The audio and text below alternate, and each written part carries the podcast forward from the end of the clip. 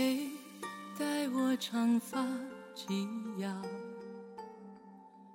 嘿，归来娶我可好？等你等的忘了笑，求了头上的金不要。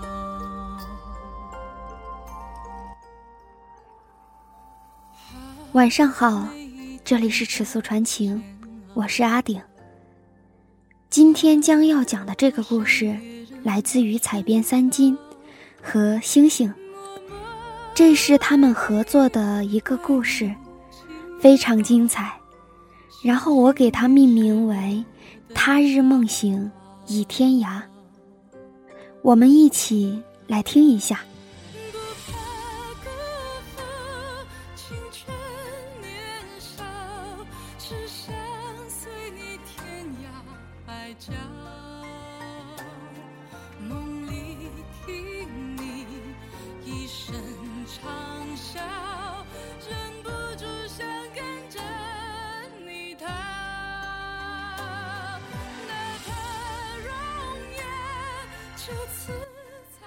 他说：“此生愿心系红绸，他日梦醒倚天涯。”文科出生的梁生生看一眼就明白了，却只是吸了一口万宝路，什么也没回。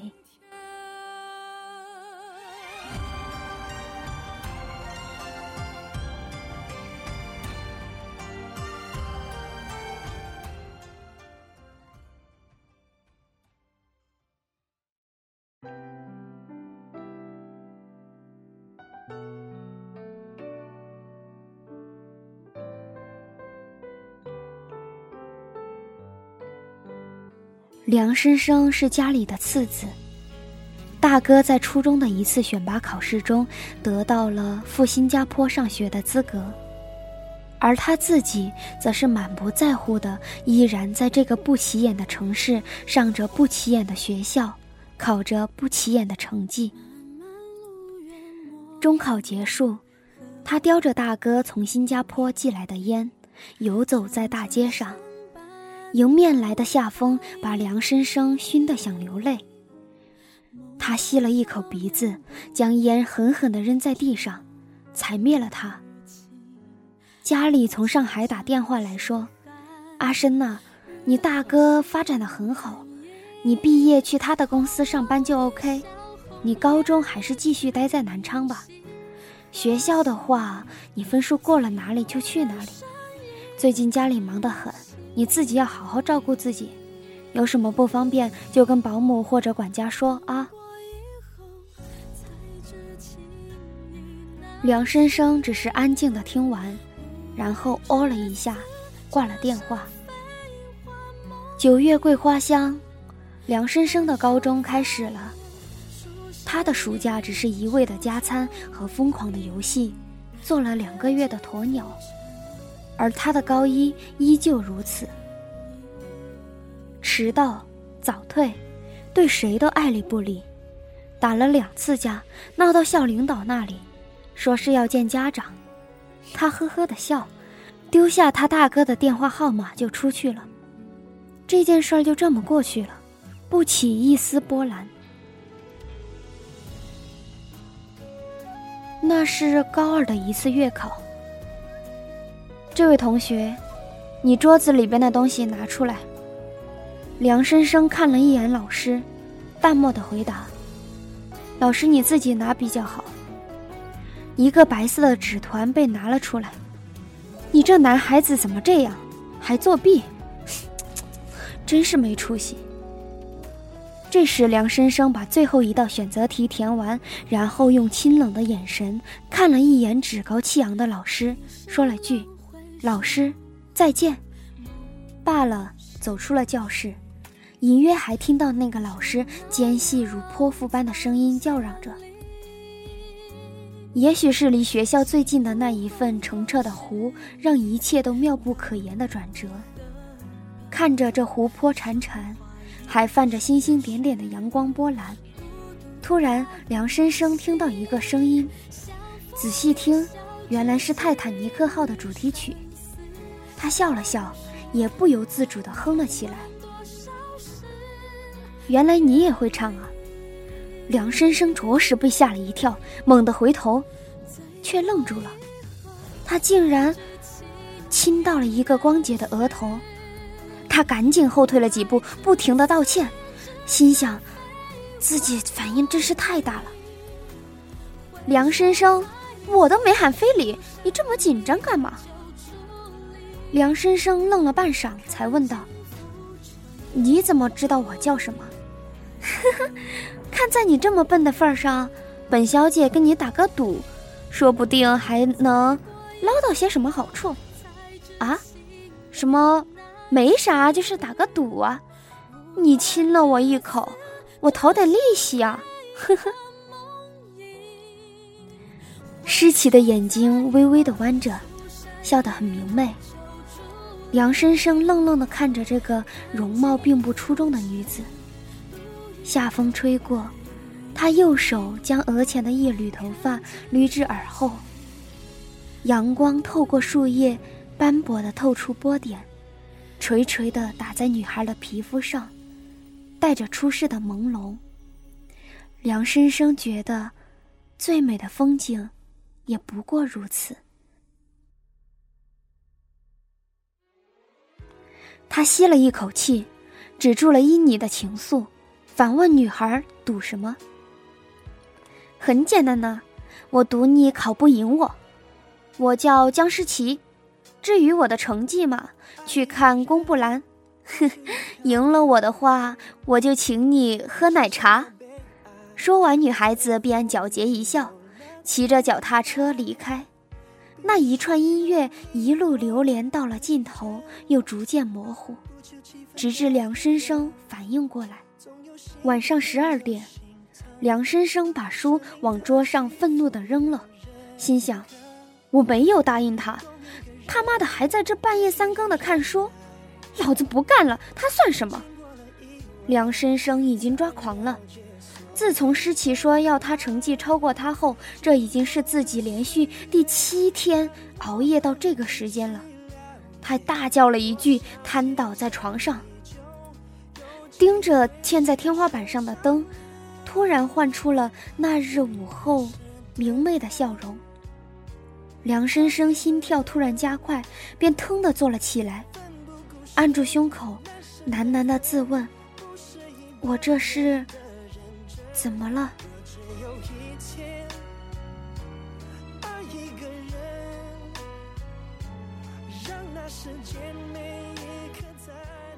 梁先生，你又迟到了，正好的时间，好不好？梁先生，你作业错了这么多，怎么可能？你再好好看看，重写。梁先生，上课不要坐火箭。梁先生，你还玩手机，欠打。梁先生，今天七夕节哦，我的生日呢，没礼物，我踹你哦，哈哈，逗你的。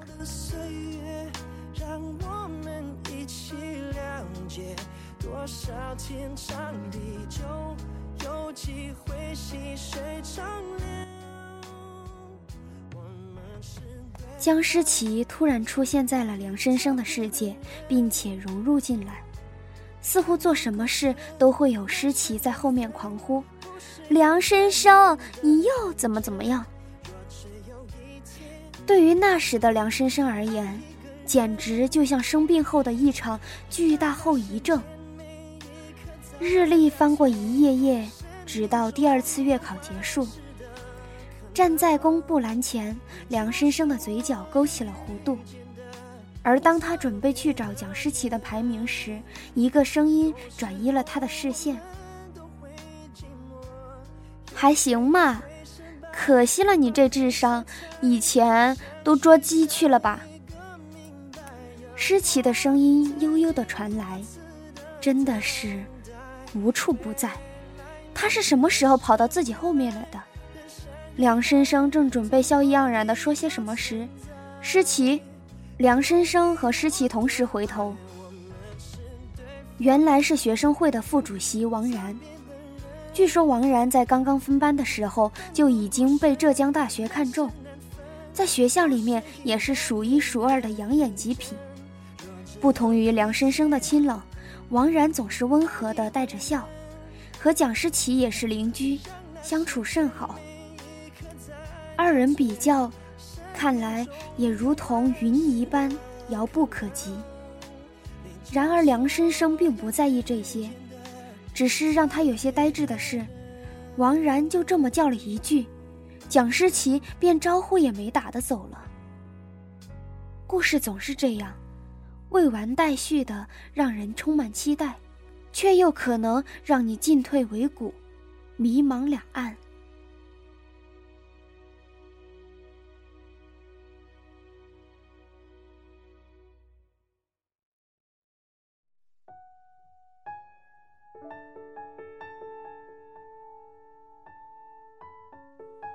直到夕阳染红了整个走廊，又倒映出氤氲的月亮，梁生生这才缓缓地离开公布栏。他一直在回想之前的那一幕，觉得心里有一种压抑的难受，如同每一个夜晚只能看见幻影，不能拥抱真实的感觉。而他没有注意的是，偌大的公布栏上并没有蒋诗琪的名字。亦没有王然。蒋诗琪邀约梁生生去市中心的一家奶茶店，因为天气引起的烦躁不安的心情，并没有因为店里的冰凉空调而冰冻，反而是因为眼前的女孩毫不在意自己手里的费雷罗的表示。梁生生想着，是不是因为他不喜欢吃甜食呢？却又不敢问。瑟缩中，只听得蒋诗琪的电话响了，然后他只说了一句“抱歉”，便离开了，留下梁生生一个人坐在空荡荡的吧台。他苦涩地笑了笑，心想：也许是女孩不明白吧，我也表示的不够。没事儿，等我再考好一点，他就会再约我出来了。想着，便捧着冰镇的奶茶走出了店门，而象征着告白的费雷罗就这么遗落在了乳白色的吧台上，然后被雇佣的保洁人清扫开，最后不留痕迹。后来的几次考试，梁生生的成绩是蒸蒸日上，而蒋诗琪也依旧如约请他去喝奶茶。只是不论梁生生如何表示暗示，蒋诗琪总是一个电话接来，然后仓皇逃跑。有一次电话打来，他偷瞄到两个字：王然。梁生生终于明白，这个女孩对他原来是毫无情分，从高二开始，一直都是他自作多情，一厢情愿。可笑，真是可笑。在最后的一次模拟考试结束后，他发现公布栏上依旧没有讲师起的名字。当质问眼前这个有王然陪伴的女孩时，只听得他说：“阿深，我只是不想给你压力，我已经被中南大学看中了。”梁生生怒不可遏，几乎咆哮：“这他妈如果算一个理由的话，你有认真看过我的成绩已经足够了吗？”蒋诗琪，你告诉我，你把老子看成什么了？赌约？哼，你可真够牛的，耍了我两年，你会不知道我喜欢你吗？你不回答也就罢了，你简直梁生生，你够了，你懂什么？你凭什么责怪诗琪？你不感谢他也就算了。王然的话还没有说完，梁生生一拳砸了过去，蒋诗琪愣住了。他从来没有见过如此气势汹汹的梁生生，带着洪水的悲伤表情和说不清的愤怒的梁生生。蒋诗琪在想是，是不是自己太自私，过于想要呵护这份感情的持久，而选择了无视和漠视。他自己忘记了梁生生的感觉，是不是伤害了梁生生呢？可是。他只是不想因为关系的确定，导致以后不能回头。怎么会变成这样？对，我没有错。蒋诗琪心里确定了，急忙冲了上去，拼命推开梁深生，又给他重重的一巴掌。梁深生，我告诉你，你好好考你的学校，打赌赢了我会再给你买奶茶，你不要在这里装疯。说完，便转头拉起倒在地上的王然：“阿然，你没事吧？要不要去医院？”梁生生只是看着眼前的两个人，他终于明白，这压抑的感觉，叫做得不到的温暖。家人鲜少问候梁生生，而给予他莫大支持、鼓励以及问候的女孩，现在看也没有看自己的挂彩和脸上的红掌印。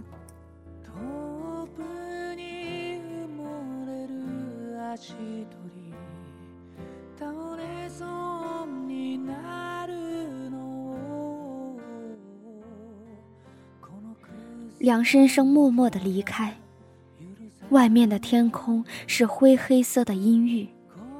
离高考还有一个星期，时间就这么弹指而去，一切都假装从未发生。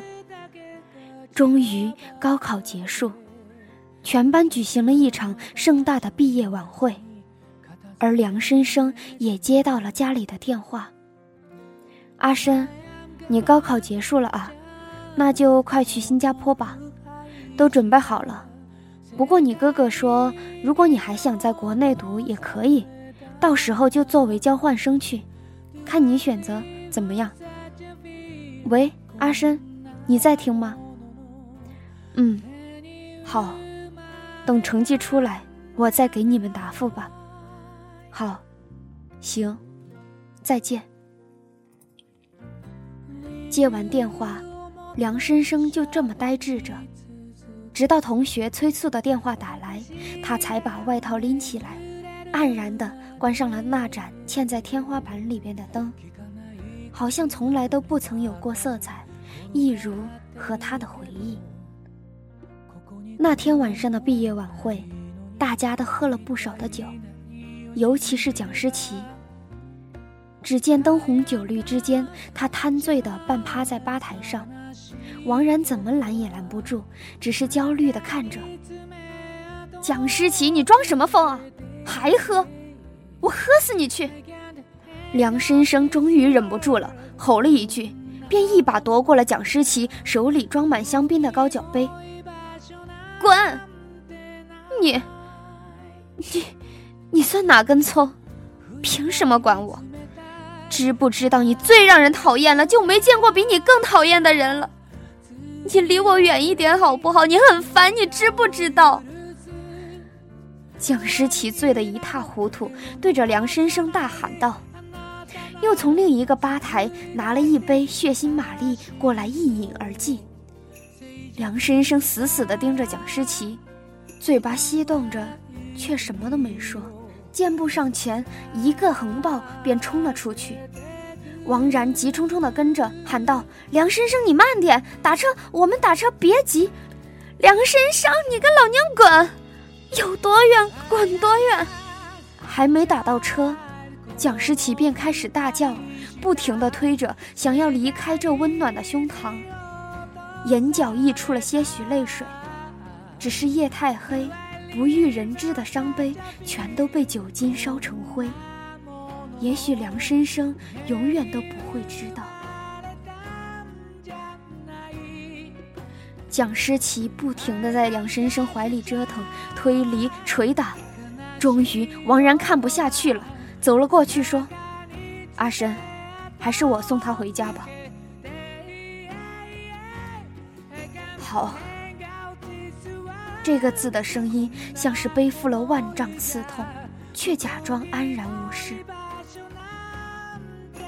他将蒋诗琪稳稳地放在另一个男人的肩上，然后似是斟酌了良久，对王然认真地说：“王然，我明天下午就要去新加坡了，本来打算等成绩出来再离开的，只是现在觉得没有这个必要了。”你好好照顾诗琪。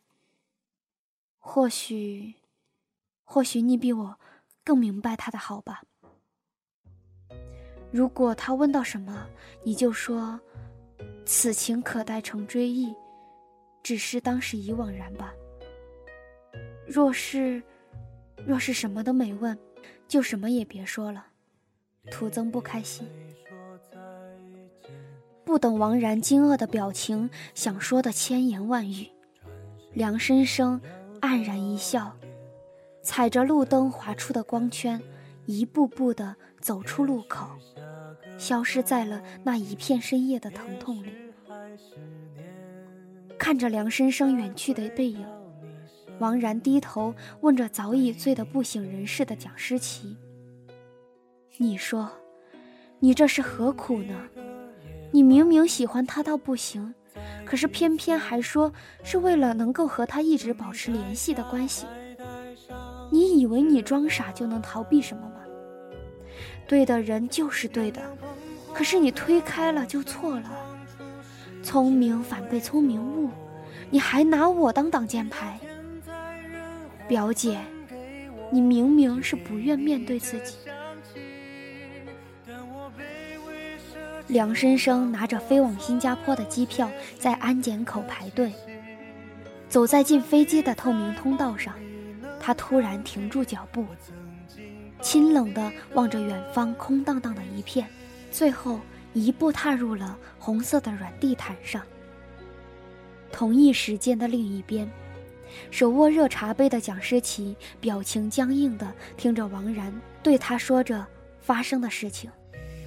当王然最后淡淡的说：“这个时候，他应该已经上了飞机。”杯子已然掉在了冰冷的瓷砖上，水珠粘在玻璃渣上，映着蒋诗琪支离破碎的哀伤。梁深生，也许就如你所说，我疯了，你也疯了。可是我还欠你一句告白，是不是？或者，我们谁也没有等到吧。王然，把电脑给我。蒋诗琪声音颤抖着：“不，你帮我发给他，就发那句话吧。”梁深生到了新加坡后，就去了哥哥给他安置好的房子。清冷的表情让梁深生都有一种恍若隔世的幻觉。都结束了吧？光怪陆离的生活里，时间走向了三棱镜的另一边，不再回头。我叫梁深生，男，今年二十七岁。高中毕业后便辗转去了美国，并就读于普林斯顿大学。现在已经接受祖父的外企三年，至今未婚。今天助理 Jessie 对我说，希望提早下班。他告诉我说，今天是七夕，公司里的小年轻可憧憬了。我点了点头，算是答应。车水马龙的街道旁，挺立的大楼最顶层依旧是亮着灯。我站在透明窗前，看着外面。心里喃喃着：“七夕嘛？讲诗琪。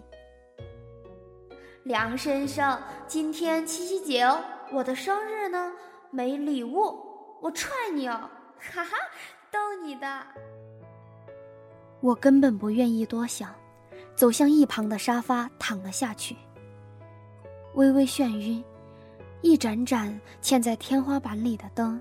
似乎又记起了那日午后明媚的笑容，以及那首似乎永远不曾远去的歌曲。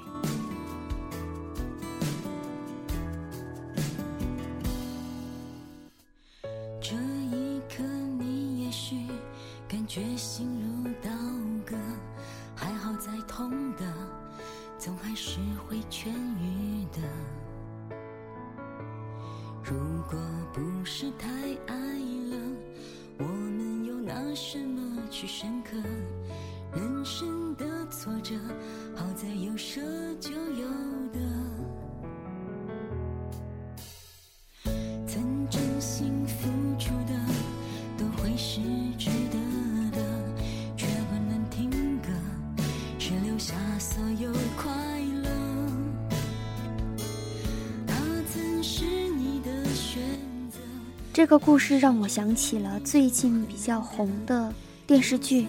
何以笙箫默，我不知道为什么会把他们联系到一起，明明是不相似的爱情故事。赵默笙最终还是和何以琛在一起了，即使中间有七年的分别。也许我会想起他，是因为我希望梁生生和蒋诗琪在几年之后能够最终在一起吧。毕竟，我是特别喜欢那句话的。